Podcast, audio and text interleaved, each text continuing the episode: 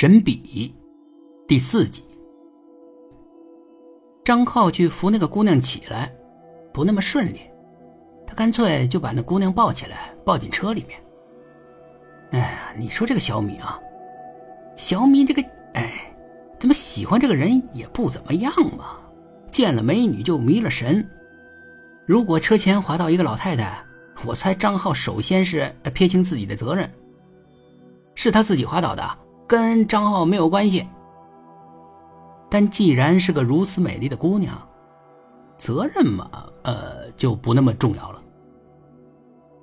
我散步的那个区域呢，应该是这个城市风景最好的地方，能看到大湖的全貌。沿山而建的公路是郁郁葱葱。我抽着烟，慢慢的走着，纠结的心也慢慢的舒展了一点。这个时候。手机响了，是妈妈。你今天晚上还有应酬吗？暂时没有。那我现在去买条鱼吧，今天晚上给你炖鱼汤喝。我支吾着，实际上我更想找个地方大醉一场。呃，也不一定。什么也不一定。你老是在外面吃饭，对身体不好。今天晚上回来吃饭。他不等我再说什么，就挂了电话。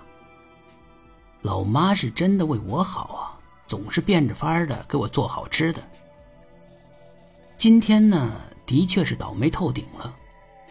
但我提醒自己，回家的时候一定要微笑，不能把我的不痛快传递给老妈，就当什么事儿也没发生似的。老妈离婚之后。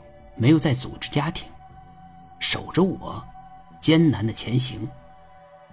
我为什么想当官？很大成分里，我是想给老妈挣点面子。我想让老妈风光风光。唉，可是呢，现实怎么那么不如意呀？一个姑娘急匆匆的从我身旁走过。他柔软的背影有一种说不出来的婀娜多姿，特别有韵味。这引起了我的注意，我也加快了脚步。我是很好奇，背影这么好看，那正面长什么样子呢？但我是根本撵不上他，他大概走得太快了，他脚底下滑了一下，然后摔倒了。我赶紧走了上去，看到他的正面。我更惊呆了，太美了！我感觉比在张浩车前滑倒的那个姑娘还漂亮。你怎么样啊？那姑娘乌黑乌黑的大眼睛，吧嗒吧嗒吧嗒的瞧了我一眼。没事儿，你站起来试试。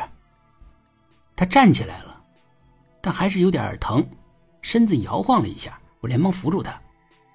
要不还是去医院看看吧，拍个片子瞧一瞧。我终于也可以有机会送更美丽的姑娘去医院了。姑娘摇头，她对我笑：“ 应该没什么大事儿，歇一会儿就好了。谢谢你啊。”你还是去医院看看吧，我劝他。不用了。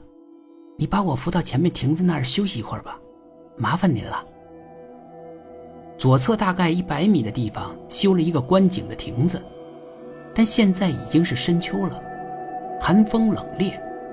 那个亭子所在的位置正好是在风口上，恐怕不是个舒适的地方。但姑娘呢坚持去那儿，我当然乐意效劳了。迈上台阶，走进那个亭子，猛地。我好像走进了另外的一个世界，是一个大殿，金碧辉煌的。那个姑娘和一个白胡子老头站在大殿的中央，笑吟吟的看着我。本集故事播讲完毕，点击上方的订阅，订阅不迷路。